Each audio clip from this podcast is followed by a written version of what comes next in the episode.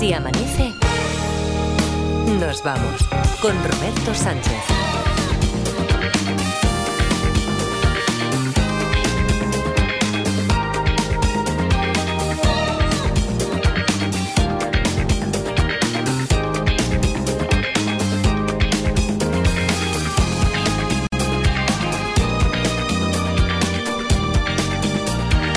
5, 3 y 5 en Canarias. Saludos, señoras, señores, ¿qué tal? ¿Cómo están? ¿Cómo estáis? Muy buenas noches, bienvenidos, bienvenidas y felices madrugadas de radio. Está por ahí en Barcelona ya Edgarita y La Parda. ¿Qué tal? ¿Cómo estáis? Buenos días. Muy buenos días, Roberto. Buenos ¿Cómo- días, Robert. ¿Cómo va? ¿qué tal? ¿Cómo va? Pues muy bien, aquí intrigado por lo que podamos saber. Ya no por el suspense de cada una de las historias, de los relatos de los detectives, sino hoy por ver qué es lo que aprendemos. Porque hoy se da la circunstancia.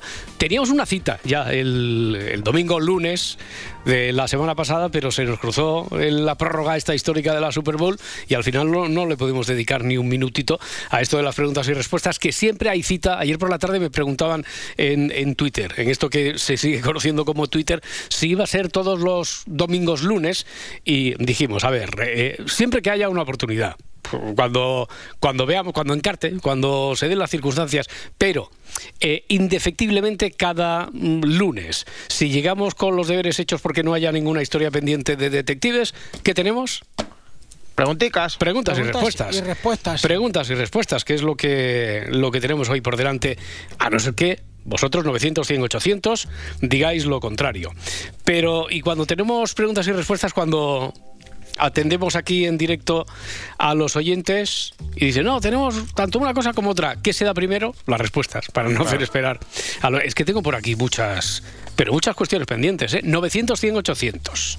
Ya, es que no, no sé si explicar qué tipo de preguntas que no caducan nunca, que se espera la máxima objetividad por una parte y precisión a la hora de dar la respuesta porque es lo que tú buscarías si lanzaras desde aquí una, una pregunta.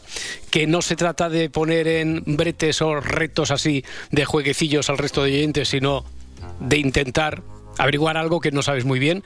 No digo yo que no esté en Google pero a lo mejor te pilla ahora en un momento en el que no puedes consultarlo Bueno, Básicamente eso, 900, 100, 800. Yo sé que hubo por aquí una que, que le llamó mucho la atención, la que había hecho Rosa, le llamó mucho la atención a la parda de eso de cuando dicen en ayunas, ¿qué quiere decir? ¿Un café con leche es en ayunas? Para esto, la parda recondujo la historia y dice, debe ser no por los análisis, sino por lo de... El ayuno intermitente El ayuno intermitente, cosas, este sí. tipo, claro, ese tipo de... De, de- De moderneces. moderneces de dietas. Bueno, moderneces y de gente que pasa hambre. También, también, también. también. Dice, cuando dicen en ayunas, un café con leche es ayunas y un té. Y respondió hace unas horas a través de a través de Twitter, Miguel dice, sí, se puede. Ah. Se puede. A, a ver, cuidado, Podemos. No, no, eh, yo creo que juega con eso. Vale. Hombre, no sé si era ayer por la tarde noche el mejor día Para sí homenajear a Podemos, ¿verdad? Sí Eh, se podía, de- Sí, sí, sí se podía, se podía en su momento. Bueno, eh, Miguel dice, sí, se puede, siempre y cuando no lleven el café o el té, ni leche ni azúcar, porque eso es lo que rompería el ayuno. Vaya. Bebidas y bebidas como infusiones, café, edulcorantes, ¿qué pasa? Porque claro, dice, prohibido eh, el azúcar, pero y edulcorantes dice, sí, si no son en exceso. Mm. Ya qué que- es en exceso? Ya sabía yo que, porque es lo primero que hay que considerar, claro, cuando no es muy preciso. No en exceso es que no le pongas siete pastillitas de sacarina a un té, imagino, ¿no? Que le pongas una así para tocarlo le- y, y ya está. Y eso no... Y, y esto estamos hablando siempre desde la perspectiva del ayuno intermitente, no Sí. de un ayuno para una analítica. No, no, no. que ahí ya... Ah, ah, ah, sí. ahí, ahí no se puede ver. Algunas veces te dice que ni agua, Ni agua. ni agua. Sí, sí, a mí ¿Cómo? me han llegado a decir, no bebas ni agua. Pero como si fuera agua dos horas, ¿no? No, no serán 12 horas, 8 horas sin agua Pues eh, para a- un análisis. A mí me han llegado a decir que ocho horas sin agua. No, no, lo preguntamos, lo preguntamos también, sí, lo preguntamos, se lo preguntamos. A ver, porque esto eh, sí que es cierto que nosotros, eh, como Rosa no lo había especificado en la pregunta, lo recondujo como estaba recordando ahora. La parda dice, no, esto parece, parece desde luego que Ya me no. parece una exageración porque luego otras veces evidentemente te han dicho que agua ni nada, eso es una chorrada. Ya, ya, ya, ya. Bueno, pues ¿en qué tipo de análisis de verdad hay que estar, incluso no dos, sino seis, ocho, doce horas sin beber ni siquiera agua. Y en los análisis se podría haber tomado un café con edulcorante, con mucho, con poco, con media, ¿cuánto es exactamente? Con, bueno, con una caracola de chocolate o... No, eso ya no, eso ya, ya, eso ya segurísimo que no. Tú no te habrás saltado ningún bueno, en la dieta me, da igual, pero antes de un análisis no te habrás saltado así Em, la creo- norma básica, ¿no, Edgarita? Creo que no, creo que no. ¿Crees que no? No, no. Hasta donde llega tu memoria, crees No calculo bien no. el tiempo, no sé si cuatro horas son 20 minutos o, ¿sabes? Ya, ya, ya. Oye, otra de las dudas que teníamos por aquí, que también os hizo mucha gracia, ¿por qué usan los cocineros ese gorro tan absurdo? Bueno, pues respondió Pablo también a través del correo electrónico. El correo es siamanece.cadenaser.com. Dice Pablo el cocinero. Pablo Velarde. Ah, Pablo Velarde. Pablo, ah, no, no, no, no, que esta es la pregunta. Eh, Pablo es quien había hecho la pregunta de que, que quiere saber si es para evitar que la caspa caiga en la comida, porque si fuera así con un gorrito bajo ya valdría, que por qué esa chimenea, Eh, o peor todavía, esa cosa indescriptible que a veces se ponen los confiteros y que solo se puede describir como un cebollón de tela. como un cebollón de... Pues nada, no tenemos respuesta todavía a esto de por qué usan los cocineros ese gorro tan absurdo. ¿Y tenéis por ahí alguna pendiente? Ya sé, lo del patinete, Sí, esta, esta al final se va a quedar ahí. no, no, no, no, no, no te creas. Como no caduca nada, no hay que, no hay que darse nunca por vencido. Porque No, no sé, no, yo me estoy esperando a que se pronuncie la DGT algún día o Ya. no sé. bueno, alguien se pronunciará.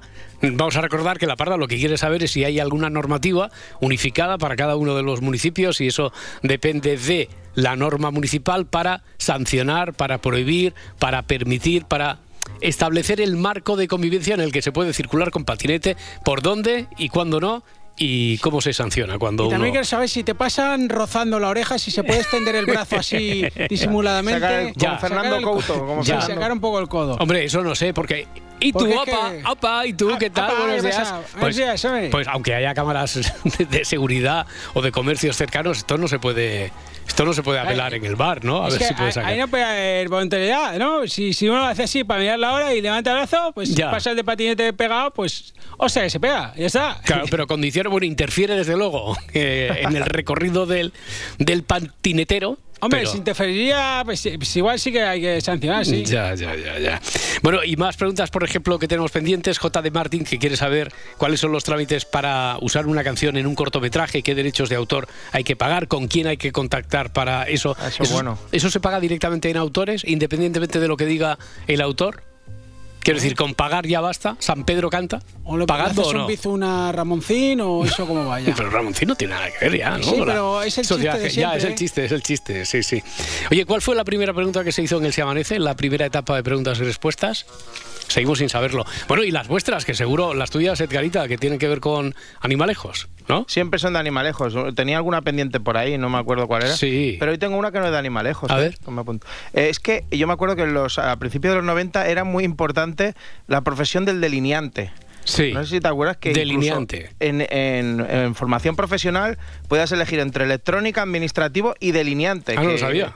Sí, sí, por lo menos eh, donde estudiaba yo. Qué antiguos soy. Sí. Claro, y yo decía, yo decía, tanta importancia tiene un delineante. Ya. Pues sigue Pero tú muy- quieres saber qué, qué hace, qué hacía Claro, el que delineante. que, Y si- pues, si- que si sigue muy en vigor el oficio, Vale. o ya lo, lo han absorbido los arquitectos, o, Mm. o si realmente tiene una relevancia dentro. Y, y tú dices que se estudiaba como una rama de la formación profesional. y Sí, hoy sí, en sí. día, si es una FP, FP2, si es un grado, si es un ciclo, si es un. Si se sigue estudiando así, y sobre todo Te, eso. te iba a decir si es un medio pensionista, pero Eso. Me has cortado.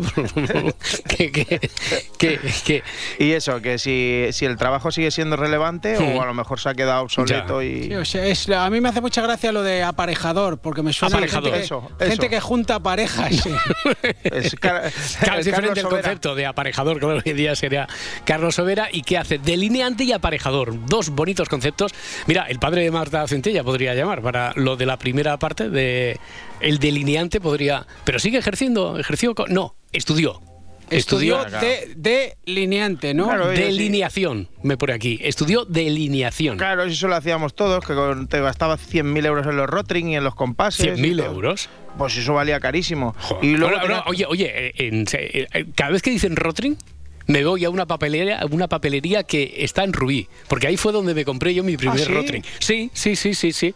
Y, y sí que era caro porque me parece que me costó 5.000 pesetas Sí, de la sí, época. pues ahora una pasta, esa, una pasta. esa papelería que seguramente sería el Payarols, que era donde la vendían, Pues es posible. eh, ahora Eh, es, que una tienda cerca- de colchones. Estaba, estaba cerca de la casa de mis abuelos y recuerdo que necesitaba un Rotring porque al día siguiente estaba allí de visita, sería yo que sé, un miércoles y el jueves tenía dibujo artístico y tenía que presentar una cosa y con el compás uno no se apañaba y utilicé el Rotring y 5.000 pesetas. Yo Cinco recuerdo mil, que cinco es, mil. es de esas cosas que la gente no dejaba, se las llevaba siempre a casa. Porque Hombre. tú podías dejar ahí el estuche con las pinturas, Claro, la- claro, las claro. ceras Manley o lo que fuera, pero el Rotring, vamos, e- eso era como... Además, 30 años con el mismo precio, ¿eh? Es lo único que no había inflación en eso y en, y en cosas malas. Hombre, es que también, ¿eh? subir, subir más de 5.000, ma- más de más de mil duros, porque era, Mm.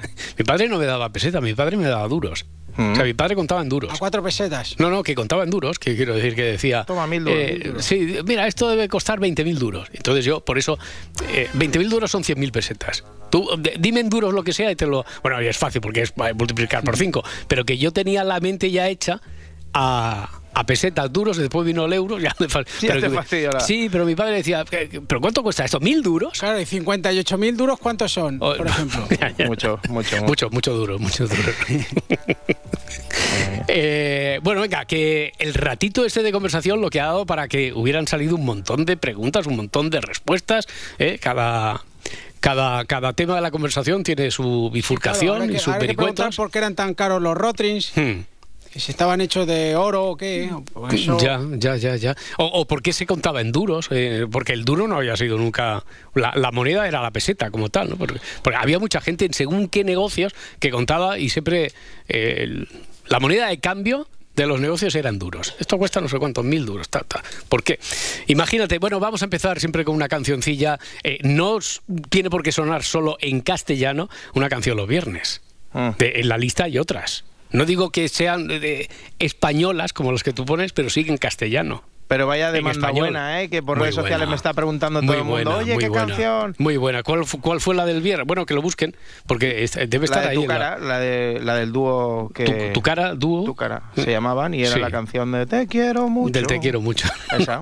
No puedo- una versión del no puedo eh, dejar de mirarte, ¿no? No Eso puedo- es, pero el público de Si Amanece es flamenquillo, porque me han preguntado mucho por esta Sí. y por la de la plazuela que puse, También, que puse un también. O sea también, que también, eso- también. Por la de Marlon, ¿no? Para cagarse. Por esa no me han preguntado ni una vez, solo me han faltado el respeto dos veces. Sí, por ella, no te pero por culpa vuestra. Ya, ya, ya. Era, y pues ahora la que hemos colocado, que ya estaba, ya estaba, eh, la que hemos colocado otra vez la primera o la última, es esta de Calamaro.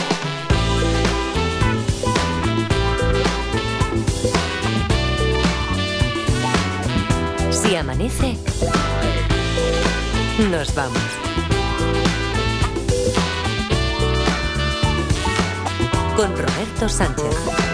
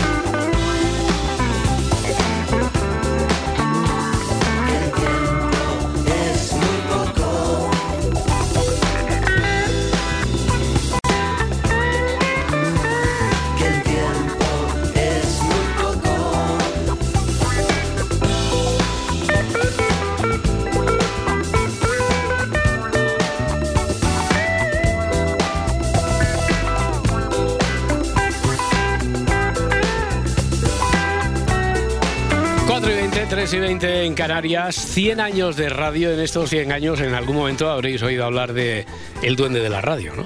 De- del duende de la magia de la radio. Bueno, aquí en un momento determinado, eh, uno de los miembros del, del programa, pero en el origen, en el inicio, en el principio de los principios, en el albor de la noche de los tiempos, hubo alguien que, que hacía, que interpretaba el papel este de. hacía travesurillas.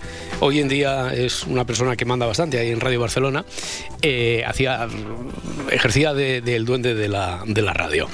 Bueno, eh, después de tanto tiempo, el duende está en Jordi Vigo. Martí. No, Jordi Martí, no, Carlas Peña.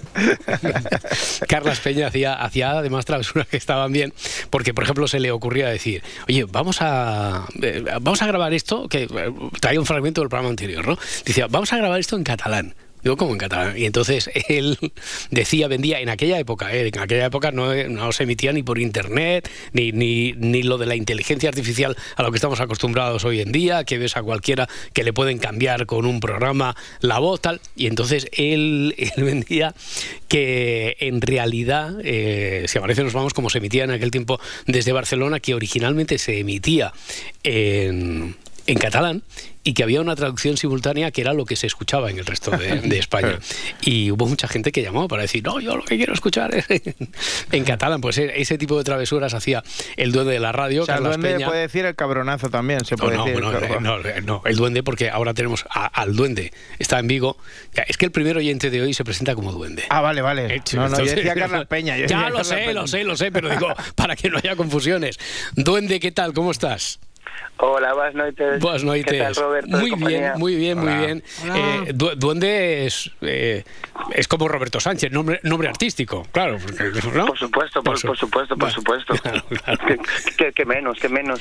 Oye, tienes. pero, ¿qué, qué tal la noche, por cierto? ¿Qué tal por ahí en Vigo? ¿Bien?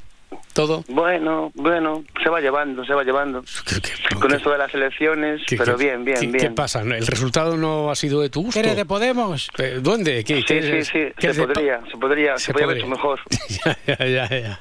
O sea, es que, o sea, adelanta por la derecha el Pacma. Sí. Pero bueno, es lo que... Ah, eso sí, hombre, como los de Orense también, que sacaron un escaño. También, también, también, también, también. También, también, también. Bueno, oye, Duende, eh, ¿qué, qué Pregunta. tiene- qué tienes? Pregunta, pregunta. Adelante, tira. Vamos a ver, yo soy de, de juegos, juego al a FIFA, juego al NBA Cup, al Live de NBA, pero Charles Barkley, que es un juego de baloncesto que me imagino que conocéis todos ustedes, el gordo de la NBA, no, no sale ningún juego. Y mi pregunta es, ¿por qué? ¿Por qué no cabe en la portada? ¿O no cabía? No sale el gordo, el Charles Barkley de la NBA. Sí, sí, sí, no sale ningún... No. Equipos, por ejemplo, que coges equipos ahí Ujú. de All-Star, de los Phoenix por ejemplo, que jugó él, de los 76, el que jugó 76, él, sí. no sale en ningún lado, no sale en ningún lado. Puede ser por derecho de imagen, que esté enfadado. Pero tú no puedes responder. tú, no puedes- ni pregunto, sugerir, pues. tú no puedes ni Pues, sugerir, pues, Edgarita. ¿no? Pues, Esa es no. mi pregunta, por eso, claro, que digo, no sé.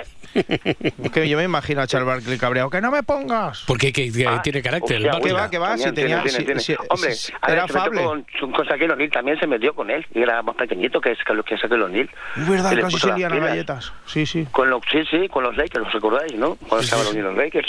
Ya. Claro, claro, pero no sale ningún... yo- no, oye, no, pero no. ¿y, y tú por qué tienes un especial afecto eh, a Barkley o te has dado cuenta también, y es posible que solo te hayas dado cuenta de que, de que falta Barkley o, o- o te has dado cuenta de si a lo mejor también echas en falta algún otro gran nombre o algún otro jugador de la NBA por ahí en las... Es que yo, yo que yo miré, creo que lo que puede faltar creo que es ese. Joder. O sea, a mí, a mí, a mí, a mi pesar y mi, mi sí me Ya. gusta Charles Barkley, como también me gusta Michael Jordan, como Ya. Bryant, pero no sale Charles Barkley. Joder, qué raro, ¿no? Que sea, sea una, una, uno solo, O sea, uno sale, solo. sale, a ver, Manu Tegol sale, por ejemplo, con, con los 26, pero sale Sí. Barkley, ¿no? O sea, entonces es como, uy, Pero que además no le han puesto, por ejemplo, mm, Charlie Berkeley, eh, ¿sabes? Así No, como un no, nombre Sí, como que se parezca. No. no, no, No. no, no, no, No, no. no, porque luego, no, tal cual. Jo. Bueno, oye, pues venga, eh, vamos a buscar a Charles. Esto parece quién sabe dónde. ¿Qué fue de Charles Barkley? A ver, ¿dónde está Charles Barkley? ¿Por qué no aparece? ¿Dónde está? ¿Por qué ¿Dónde no está? aparece aquí en los videojuegos? Venga, mm, preguntado de tu parte. Duende, ¿alguna cosa más, Pues amigo? venga. Muchas gracias. Pues nada, saludarlos como siempre y Un abrazo. muchas gracias por el programa. Gracias a ti por hacerlo. Hasta luego, hasta Chao, ahora. chao. Uy, a ustedes. Juanma de Logroño nos, ha ¿eh? echado unos, bueno, no, el respeto, un respeto reverencial a veces que se tiene por la gente de, de la radio. ¿Vosotros habéis llamado alguna vez a la radio? Sí, ¿Como oyentes? sí, sí, sí. Sí, pero A hace pedir mucho tiempo. canciones. A pedir- Claro, ¿Y, y cómo le llama? Eh, ¿A qué radio? Quiero A decir, radio, Radio- a Radio Rubí, Ah, Radio a Barcelona. Radio Rubí, un programa que se llama Maquimanía, Ah. y llamábamos y, yo- y yo quiero a la Teresita, y entonces pues le dedicaba Claro. una canción. Maquimanía, ¿qué pediste? ¿El Flying Free o alguna de Pues estas? era pues, más o menos de esa época. Maquimanía, Maquimanía. Sí, sí, sí. Ya, ya. Programón. Que no era por el éxito que tenía Máquina Baja en aquel tiempo. Era, No, pero más, también, o, menos, también, más o menos era la época. ¿eh? Por eso digo, es que coincidieron, coincidieron en el tiempo. Juanma de Logroño, 900, 100, 800. Hola, Juanma. ¿Qué hay? Buenas noches. ¿Qué tal? Muy buenas Estáis- noches. eh, eh, Estáis en las catacumbas de ciertas cosas. El sonido, eh, eh, Juanma, ¿es posible que podamos mejorarlo si es que por casualidad, que imagino que a lo mejor si es por casualidad, es por equivocación, estás hablándonos con el manos libres o no? Es que el micro de tu teléfono es así de particular. ¿Estás con- Eh, vamos a ver, me, me he puesto unos auriculares, eh, vale. pero Mm. eh, los quito, los quito. Sí, mejor, mejor, Los porque quito. tú nos vas a oír mejor, ya verás, por el teléfono solo, y nosotros a ti infinitamente mejor, ya verás. En cuanto los quites Venga, venga. y nos digas, Sí. ahora estoy, a ver. Ah, que tiene que quitar los auric- auriculares. Vamos Juan. a ver. Venga. Un momentito, voy a quitarlos. Mm, Voy a quitar el Esto- Bluetooth. eh, vale, mi- mientras. Uy, el Bluetooth tiene que quitar. Qué lío. Pues, eh, mientras, mientras Juanma procede eh, operativamente a, ese, pues, a esa operación de quitar, desconectar el Bluetooth, de oírnos eh, a la antigua usanza por un teléfono, eh, no es un capricho. Cuando nuestras compañeras, quien nos coja, el ah, se ha cortado ahora. Bueno, pues vamos a volver a intentar recuperar la llamada con Juanma. Cuando os advierten a lo mejor cuando hablan con vosotros, ellas ahí no lo perciben, pero después cuando entran en antena es muy evidente. ¿eh? Y a no ser que sea imprescindible porque vayáis en carretera, etcétera, es mucho mejor. Para todos, para que si tenéis una pregunta, se os oiga y os, os puedan atender mejor los oyentes, para que entre mejor la llamada en antena, para que nos escuchéis a nosotros mejor, es mucho, pero vamos, infinitamente mejor pasar del, del manos libres. Bueno, ahora, ahora ha cortado el Bluetooth, ha cortado la llamada, se ha cortado todo. ta, ta, ta. Yo le aprendí eso cuando llamaba a Maquimanía, lo hacía con las manos libres y ¿Qué dije, hacía? no, pero, sería, sería el tiempo de teléfono fijo. No tenían ni teléfono móvil. Era fijo, era fijo y de, y de ruedecica, ¿eh? Sí, ¿no? sí, sí, sí, es verdad, es verdad. Oye, mira, eh, mientras intentamos recuperar la comunicación, o llega la siguiente, 900, 100, 800, ahora que estamos acercándonos a las cuatro y media, que es la hora esta que decimos siempre, cuidado con el satélite. Ya, pero esto parece que sea nomenclatura interna. Vamos a aprender un poquito de radio. 100 años de, radio. Alguien preguntó, ¿y por qué es esto de lo del satélite? ¿A qué, ¿A qué debemos servidumbre dejándole pasar al satélite? Responde Juana Punto Martínez. Dice que las radios comerciales estipulan unos horarios para pausas publicitarias, pero claro, una emisora como la SER que tiene decenas de... Este, este concepto me gusta mucho. De estaciones afiliadas, Oh, Uh, estaciones de la radiodifusión. estación radio, la estación Es- radio. Es, verdad, es verdad. Son emisoras afiliadas por todo el territorio nacional, eh, algunas propias, otras asociadas, etcétera. Claro, necesita segmentar la alguna parte de la publicidad la necesita segmentar por zonas. Esto quiere decir que probablemente habrá bloques comunes, que los hay para todo el país, donde sale la cuña, yo qué sé, de... No voy a decir marcas, pero de, de Renfe. Ah, sí, no del Corte Inglés. No, de- del corte inglés, que es para toda España, de grandes anunciantes, como, como dice aquí muy bien subraya Juan Antonio, promociones de la propia cadena, etcétera. Pero luego cada, cada estación, cada emisora local tiene su propia publicidad.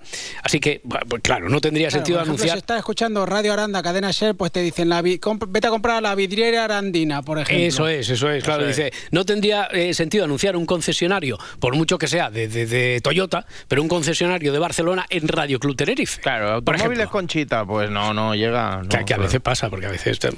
Pero bueno, porque, porque haya algún fallo, porque no haya saltado. ¿Y entonces cómo se estipula eso? Dice, para solucionar esto, la estación insignia de la cadena, en este caso Radio Madrid, envía digitalmente unos comandos en un formato cifrado que no tenéis por qué escuchar, porque si no sería muy incómodo para vuestras orejillas, a través de un enlace de satélite o de fibra, lo que pasa que aquí le llamamos el satélite por eso, porque hay como cierta tradición, para que los ordenadores de esas emisoras a esta hora, que no, no hay un Pablo González en Radio Barcelona y otro Pablo González en Radio Sevilla y otro Pablo González en Cuenca y otro no, sino que hay un ordenador, entonces el ordenador recibe esa señal que va codificada, que no se oye, El ordenador sabe entonces que tiene que soltar durante un minuto la publicidad, promociones, etcétera, de Cuenca, Badajoz, Sevilla, de Aranda, de donde sea, y después el ordenador también recibe otra señal codificada que le da la orden de empezar otra vez a conectar con, con lo que estamos emitiendo desde aquí, desde la cadena. Pues eso es el satélite. ¿Ya está? Mira lo que aprende uno. ¿Has visto? Entonces, eh, claro, eh, eso no es muy preciso, preciso.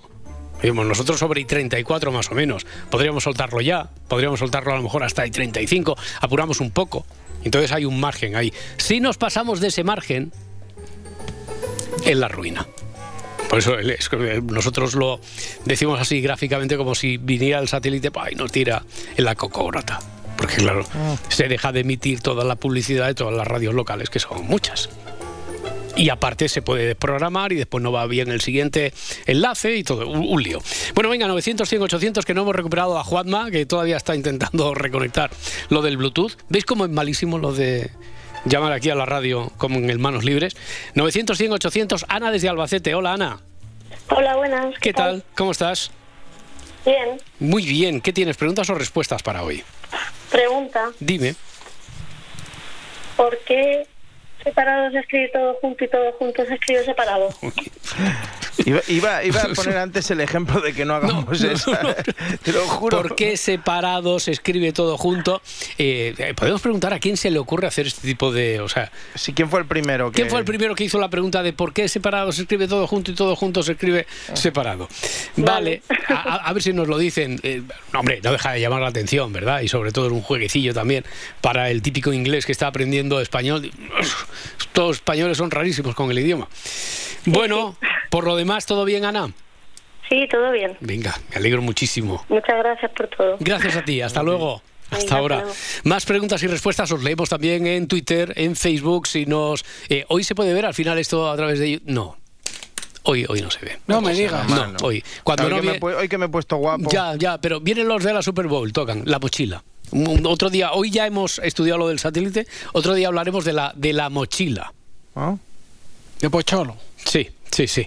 Eh, pero que, a ver, para aquellos oyentes que en Twitter están diciendo, pues qué desastre, no sé qué, eh, de verdad que no lo hacemos a propósito. Decir que nuestra, eh, ¿Qué más quisiéramos nosotros que emitir tal y como tenemos previsto emitir en la radio, por, eh, en vídeo, en YouTube, etcétera? Pero es algo ajeno a nuestra voluntad, que escapa de nuestro control. Mercedes, que escapa de nuestro control, Mercedes. Ay, bueno, eh, a ver si lo podemos arreglar, pero si es que si sufre, imagínate, si sufres tú como imagínate lo que estamos sufriendo nosotros aquí. 4 y 33, viene el satélite, lanzamos las publicidades y las promociones locales, que ahora ya sabemos dónde está el truco de la magia, y volvemos.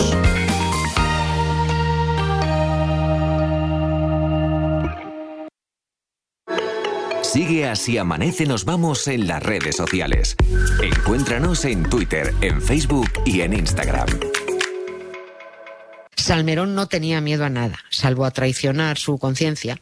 Por eso duró en la presidencia de la República 50 días. La historia siempre es otra historia cuando te la cuenta Nieves. Este hombre no creía ni en Dios, ni en el rey, ni en la madre que parió a ninguno de los dos. Y, y fue, fue eso, un intelectual krausista del copón.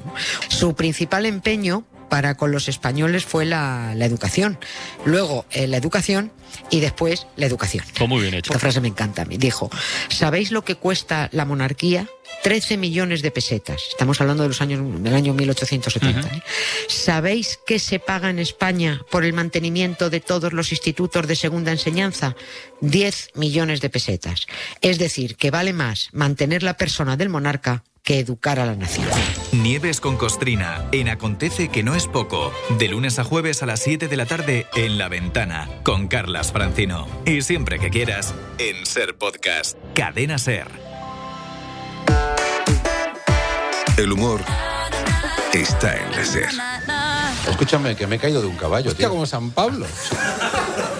Ah, bueno, San Pablo se cayó del caballo y de la hostia que se dio, dijo, vamos a fundar una iglesia. ¿En serio? Bueno, no sé si fue causa-efecto, pero... Yo no, pero- yo me caí pero- y de la hostia dije, no monto más. Eran caballos de paseo, ¿eh? que no creáis que yo soy un jinete, eh, yo que sé, No, experto. tranquilo que no se lo cree No, nadie, bueno, bueno, coño, podría No, ser. pero no tienes cuerpo de jinete. Mira, voy a una hípica. Un eh, jinete tiene la mitad de cuerpo que tú o menos. ¿Qué dices?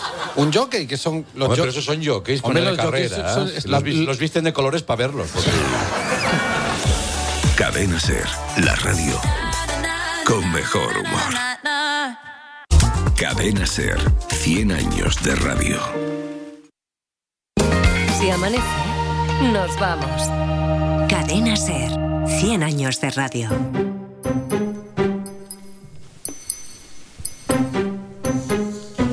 Cuatro y 35, 3 y 35 en Canarias. Preguntas, respuestas, Juanma de Logroño, que yo creo que lo hemos recuperado. Sí, ya estoy por aquí. ¿A que ¿Qué sí, ahora? Hombre, ahora, Uy, qué ahora- diferencia. ahora, ahora algo mejor. Yo creo que mejor, yo creo que mejor. Pero que te hemos hecho mucho lío, Juanma, ¿o qué? Que has estado a punto... No, no, mira, el- lo de los teléfonos nuevos, cuando tú vas a cambiar en- dentro de una llamada, Sí. tratar de averiguar y eliminar algún algún otro aparato que tengas conectado con él, es, un- es un triunfo. Sí, esto es, sí, sí, sí, sí. Esto es la, esto es la, la puñeta. Bueno, oye, a Eh, nosotros se nos ha hecho una eternidad, pero ten en cuenta que entonces eh, te convalida como una ingeniería en telecomunicaciones estos 10 minutillos que hemos estado sin poder. Oye, en 10 minutos tampoco sacarte un grado, además de. de coach, de, li- delineante, coach y, y telecomunicaciones. Entonces, entonces Darita, tú hiciste año y medio de delineante. Sí, yo hice, sí, sí, sí. ¿Qué- Hice porque Que se te eh, daba regular solo. No, yo te explico que en el instituto que iba yo podías, el primer año hacías un poquito de delineante o de delineación, un poquito de administrativo y un poquito de electrónica. Y. Ya. entonces luego ya elegías. Hmm. O sea, apre- aprendí de mucho, maestro de nada, ¿no? Eso que es, ya, eso ya, es. ya, No sabía Un ni poquito sol- de delincuente también Sí, hizo. sí, mezclabas de- delineante con electrónica y te salía delincuente. Bueno, oye, sí. Juan, Juanma, ¿y tú qué, tú qué tienes? ¿Preguntas, respuestas? ¿Tiene Bueno, algo que ver no, con no, esto? yo tengo la respuesta sobre Sí. lo que hablabais de delineación. Ah, mira, ¿ves? ¿Has visto? Sí. Venga, cuéntame, Sí, sí, cuéntame. Mira, eh, eh, bueno, yo peino ya casi 74, ¿no? Eh, yo empecé lo que se llamaba entonces formación profesional, primer grado y segundo grado. Había dos cosas.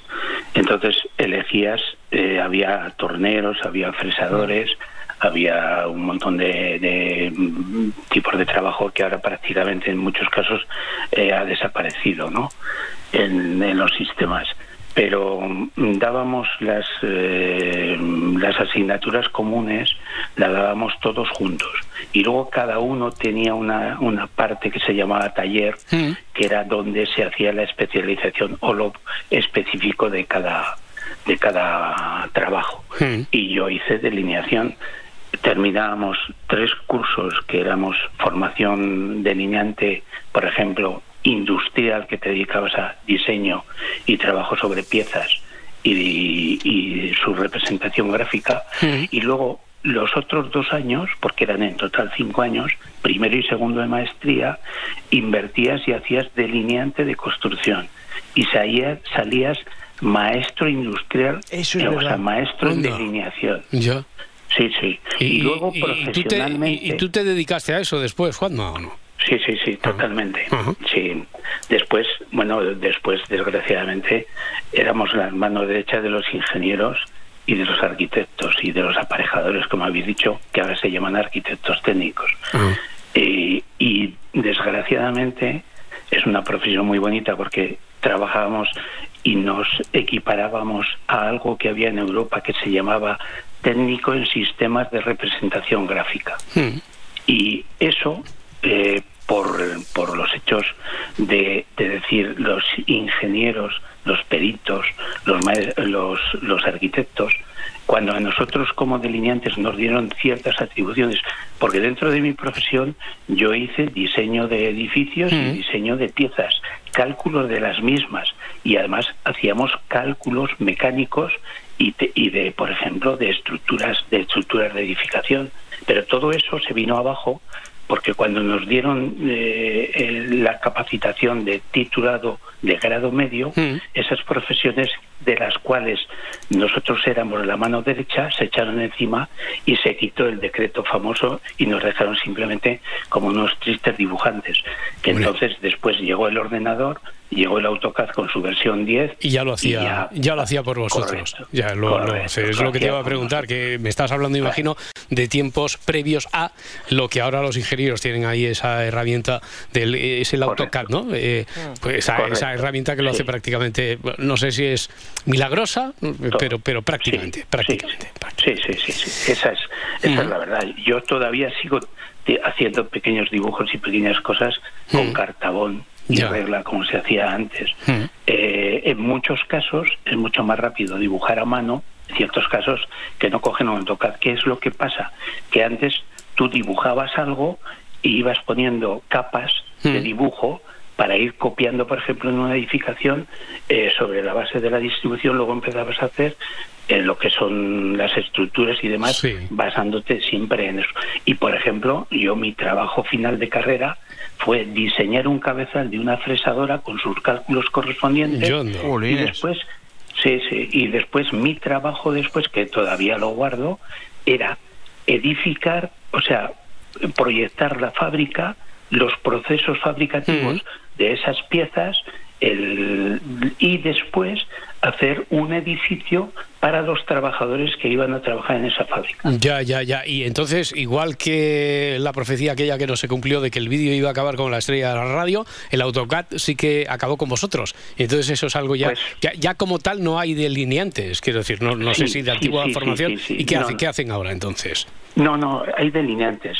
Lo que pasa es que se trabajan, ellos trabajan con el AutoCAD. Ya, hay vale, vale, arquitectos que lo único que hacen son los bocetos, desarrollan la- los sistemas y luego lo pasan al delineante que sigue siendo su ayuda, pero ya muy desaparecido en esa en lo que era la profesión de antes. Claro, no tan artesano, trabajando y no, hacer. no tan artesano, No, sino casi no, como un operador no, de- no. del AutoCAD, ¿no? Lo cual también tiene su mérito, ¿eh? que, ha, que ha cambiado la Claro, cosa es también. que Claro. daros, daros cuenta de una cosa. Antes era importante porque, por ejemplo, yo he trabajado toda mi vida en Logroño y se sabía de qué estudio era el dibujo correspondiente. Yo estoy recuperando en los archivos antiguos del ayuntamiento pues ciertos proyectos que yo realicé en su momento y es que cada estudio marcaba claramente. Ahora con el AutoCAD eso prácticamente no se sabe si no ves un poco los bocetos de, Pues de la- fíjate. de la- del diseño. Fíjate, de delineante a, a graduado en telecomunicaciones por culpa del Bluetooth este en un ratito. Juanma, que ha sido, ha sido un placer. Te agradecemos mucho que hayas hecho todo el esfuerzo ese para reconectar. ¿eh? No, hombre, tranquilos. El- luego mi profesión ha cambiado. Yo luego he terminado trabajando dentro de una gran empresa energética, trabajando con un programa que se llama GIS, que es Global Information System. Ah. Eh, o sea, es, es otro concepto de, de trabajo y de... eh, antes eh, las capacidades, por ejemplo, de una antigua estación de trabajo que nosotros teníamos, que costaba en su momento, estoy hablando de los años 92, unos 6 millones de las antiguas pesetas, tenía muchísima menos capa- capacidad que el propio teléfono que yo os estoy hablando. Ya, ya, ya. Bueno, ha, ha salido tu tema, ha salido tu tema esta, esta noche.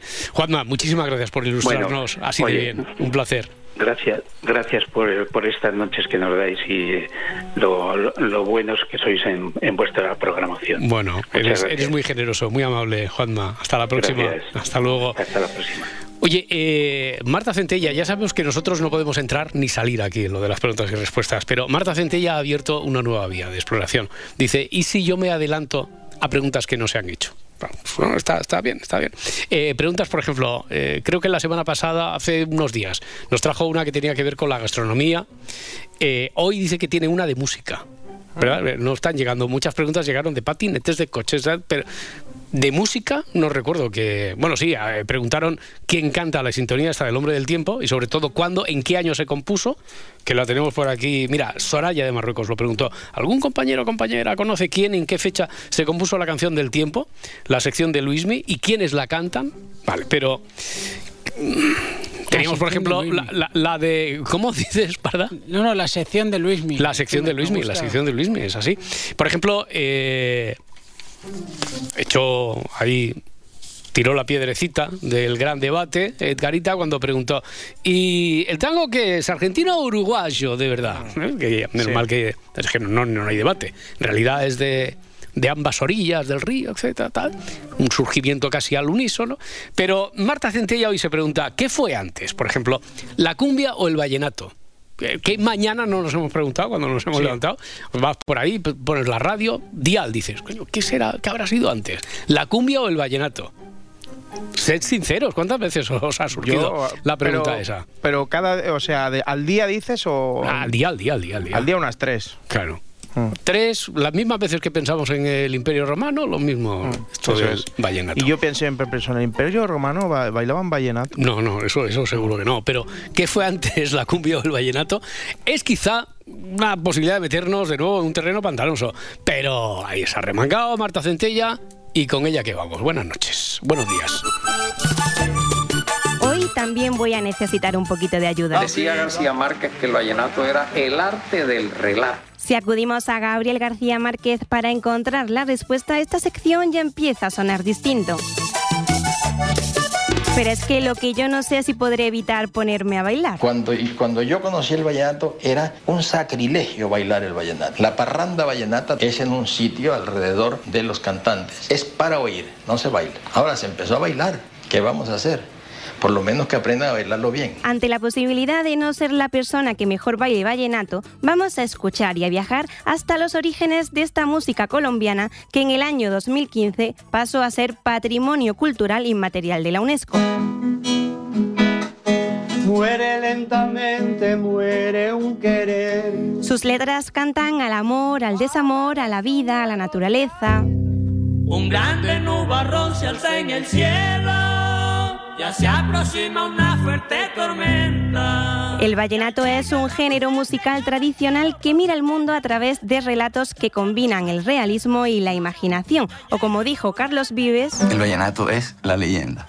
también es patrimonio vivo y como tal evoluciona a la misma velocidad que lo hace la vida. Y esto ya lo dijo también Gabriel García Márquez. Todo género tiene su edad. Si nos podemos hacer historia del vallenato, su origen es estrictamente narrativo. Eran los, los juglares que iban de pueblo en pueblo cantando un acontecimiento. Pero esto no significa ni que sea mejor ni que sea peor. A mí me parece que es una consecuencia de los tiempos, de manera que es tan aceptable el vallenato romántico hoy como era aceptable cuando era narrativo y como será después no se sabe cómo será. Al final todo es una cuestión de sentimiento. Hacer un vallenato para todos mis amigos de allá por esas tierras que se llevaron mis pasos, que ahora están resentidos, cuentan y algunos coinciden. Dicen que Carlos Vives ya no canta vallenato. Y por si nos queda alguna duda, Yo creo que el vallenato de hoy, este vallenato romántico, este vallenato bastante comercializado, es tan legítimo como el de los, como el de los juglares. probablemente estamos echando en falta una voz femenina, y es que adaptar la tradición a la evolución de la cultura no siempre estaría fácil. Fuiste tú para mí. Pero las mujeres no dejan de reivindicar su lugar en la música vallenata, intentan acabar con la idea de que este es un género interpretado exclusivamente por hombres. Envidió la noche que te vio volver. En busca Voces como la de Patricia Terán abrieron un camino que en 2018 valió la nominación de Diana Burco a los Grammys como mejor artista de cumbia vallenato. Ay, tal vez para ti es fácil pensarme que no pase nada. Es fácil mirarme que ya te da igual. Este no deja de ser el ritmo del conocimiento musical y cultural de Colombia, de los saberes de la poesía y los antiguos juglares. saber que esta historia poquito a poquito tome su camino y tú te conviertas en cualquier. Bueno, de los antiguos y modernos juglares, de- del mester de juglaría a la radio. No dejamos de hablar de transmisión oral. Ya sabéis que en este 2024 estamos de centenario. La semana pasada la cadena SER dio el pistoletazo de salida a un año en el que vamos a celebrar aquí la radio eh, con vosotros. Y en el Si Amanece nos vamos también, por supuesto, como en todos los programas de, de esta casa. A lo largo de los próximos meses vamos a ir descubriendo alguna historia, historias individuales, colectivas, sobre, sobre este medio, sobre la relación que tiene este medio con todos vosotros, con los oyentes. Queremos recordar que, o informaros, si es que no lo sabéis, que si alguien, alguno de vosotros quiere compartir alguna historia de radio, lo puede hacer a través del correo 100historias.cadenaser.com. Si preguntáis, ¿el 100 cómo va? ¿Con letras o con números? Pues como el chiste de Eugenio. Con las dos. Con 100 podéis poner 100 historias o 100 historias arroba cadenaser.com. Eh, para arrancar estos 100 años de radio aquí en este, en este programa, en el Se Amanece, hoy os vamos a contar una historia que tiene que ver con, con la noche, que tiene que ver una historia de libros y de salvavidas. Bueno, quizá es una historia de las dos cosas al mismo tiempo, o de cómo la radio, al igual que, que los libros, también puede ser un salvavidas. Así que, si nos acompañáis, nos adentra en esta historia el dial de la radio de hace dos años y pico y Laura Martínez.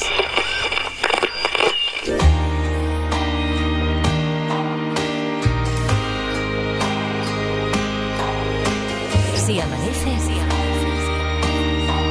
nos vamos. Con Roberto Sánchez. 9 de febrero de 2022. Comienza el juego de los detectives en Si Amanece Nos Vamos en la cadena Ser. Claro, a esta, a esta hora, en este momento, se crea, se crea ya una, una complicidad que yo creo que se tercian estas confidencias. Confidencias que nos permiten conocer cada madrugada a personas diferentes que deambulan por las ondas en busca de compañía, como remedio para el insomnio o como ruido de fondo durante una jornada de trabajo. O a veces nos escuchan sin atender a ninguno de estos patrones. De todos los oyentes que participaron aquella noche se cuela Ernesto. Ernesto está en Punta Umbría. Ernesto. Hola, buenas noches, buenas, madrugadas. buenas noches, hombre, buenas madrugadas.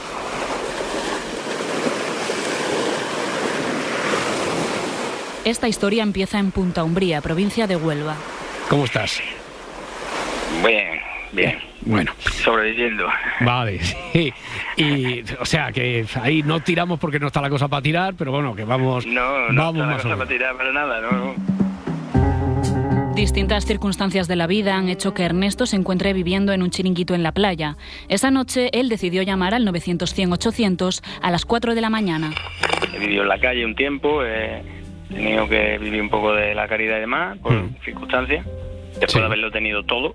Ya. y bueno, y, y nada, y he terminado aquí a las cuatro y pico de la mañana. Ya ubicados en esa orilla del mar, vamos a hablar de algo, de literatura.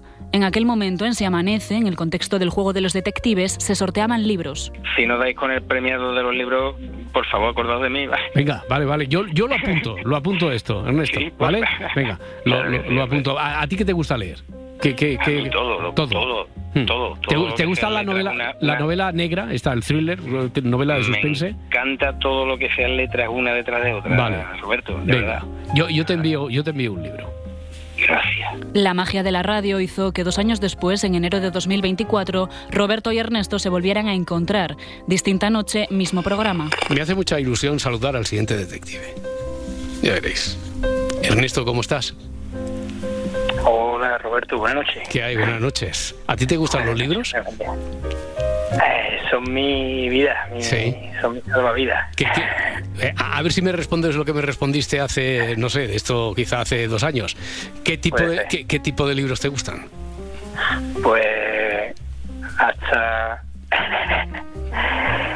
la etiqueta de los botes de champú. Esa misma radio, la misma que nos presentó a Ernesto y que cada día nos presenta a tantos oyentes, consiguió otra cosa. Dijiste que los libros eran tu vida y eso generó una corriente de solidaridad por parte de muchos oyentes que te enviaron, no, no sé si fueron muchos los que te enviaron libros para allá, Ernesto. Pues contando los dos tuyos, Roberto, Sí. Pues sumé a mi a mi colección, a mi biblioteca aproximadamente unos 18 o 20 18 20. Vamos a detenernos aquí un momento. La historia que les estamos contando, la de Ernesto, pero también la nuestra, aunque parezca reciente, comienza mucho tiempo atrás, hace más o menos 40 años, debajo de una almohada y pegado a un transistor. Yo de siempre he sido radio oyente, de siempre. Siempre yo he empezado siempre con la radio porque lo he mamado de mi padre. Mi padre ha sido una persona que de los que duermen con el transistor bajo la almohada y eso ha sido de siempre, toda la vida. Y, ahí es donde yo recibí esa, esa, esa escuela, ¿no? ese impulso. Y bueno, y siempre desde hace muchísimos años, desde muy jovencito, pues, con mi auricular en la oreja y trabajando eh, en vida de extralaboral, eh, en todos los ámbitos, en mi coche con mi radio. Nuestro protagonista, dos años después, ya no vive en Punta Umbría. ¿Y ahora qué haces? Ha, ca- ha cambiado mucho tu vida desde entonces. ¿Dónde estás ahora? La verdad que bastante, Roberto. Ahora mismo estoy en Corea del Río. Estoy aquí en mi pueblo natal. Coria del Río es una localidad sevillana de unos 30.000 habitantes y desde este lugar y con la mirada que ofrece el paso del tiempo, Ernesto recuerda aquella noche. ¿Tú te acuerdas de aquella noche? Pues sí, sí que me acuerdo, Roberto, claro que me acuerdo. Aquella noche eh, eh, llevaba ya una, ¿no? llevo tiempo ya escuchando y demás, y lo que pasa es que bueno, yo me encontraba en un, en un cobertizo, es lo que tenía allí preparado para mí, dentro de lo que el, el, el- el chiringuito este, y bueno, era un, cobertizo, ¿no? Pero bueno, para mí muy sobrado, para, para donde yo he dormido, aquello es un palacio. Un palacio, tal y como dice él, donde algo estuvo siempre muy presente, los libros. ¿Los libros aquellos que te enviaron los oyentes los, los conservas? ¿Los, los llevaste Eh, contigo o los dejaste allí en Huelva? Por supuesto, ¿Ah, Roberto? Yo, yo no tengo nada, yo, yo soy, yo soy la persona, yo soy una persona que no tengo nada, o sea, na- y, quizá- y nada de lo que llevo, eh, todo me ha venido bendecido, ¿no? Los libros es lo único que puedo decir que es mío, mío propio, mis libros, y eh, el garaje de mis padres, allí tengo como seis cajas y tres o cuatro maletas de viaje grande. De todos los que recibió, unos 18 o 20, hubo uno que le marcó especialmente. Hay uno que es un libro, una, narrativa así docu- documentada, es un negro en la Alemania nazi. Este es un cuento sobre el valor emocional de los libros, sí, pero también de la radio. La radio para mí, Roberto, es, es un salvavidas, más que un apoyo, más que un salvavidas, en el sentido más estricto de la palabra, ¿vale? Dame una noche de asilo en tu regazo. Esta noche, por ejemplo, Ahora no estamos hablando de una radio cualquiera, no hablamos de un buenos días ni de un buenas noches, tampoco de un buenas tardes. La madrugada proporciona una textura distinta, una calidez particular y nos permite abrir puertas que nos llevan a lugares como Punta Umbría o como Coria del Río, donde este sonido, el de un grupo de gente hablando o adivinando un peculiar cluedo, puede implicar mucho más de lo que nos imaginamos. Para mí la radio nocturna es mi apoyo, es mi apoyo, Roberto. Es mi apoyo y es mi, es mi compañía, es mi compañera, es, mi, es con lo que hablo, es con lo, es mi, es mi compañera. Una compañía que ante todo es mutua. Pues muchas gracias por dejarnos entrar ahí en, eh, en tu casa. Un abrazo muy fuerte. Muchas gracias. a tener el alma en filo, dame una noche de asilo. Gracias a todos los que como Ernesto nos permitís entrar en vuestras casas cada madrugada y dejarnos ser vuestro asilo, vuestro lugar de refugio y de cobijo. Dame una noche de asilo, dame un remanso. Yo te daré lo que tengo, este amor que no me explico. Pasan los años y sigue a espaldas del tiempo. Quiero que me hables del tiempo, que te desnudes como si fuera algo corriente, como si verte desnuda no me aturdiera tan sistemáticamente. Tu piel me sea desconocida, me deje siempre intranquilo. Prefiero lamer después mis heridas a que tu amor pierda filo. Dame una noche de asilo. Dame una noche de asilo. Dame una noche de asilo. Dame una noche de asilo. Dame una noche de asilo. Dame una noche de asilo. Dame una noche de asilo. Dame una noche de asilo. Si amanece, Nos vamos. Cadena Ser. Sigue así amanece, nos vamos en las redes sociales. Encuéntranos en Twitter, en Facebook y en Instagram.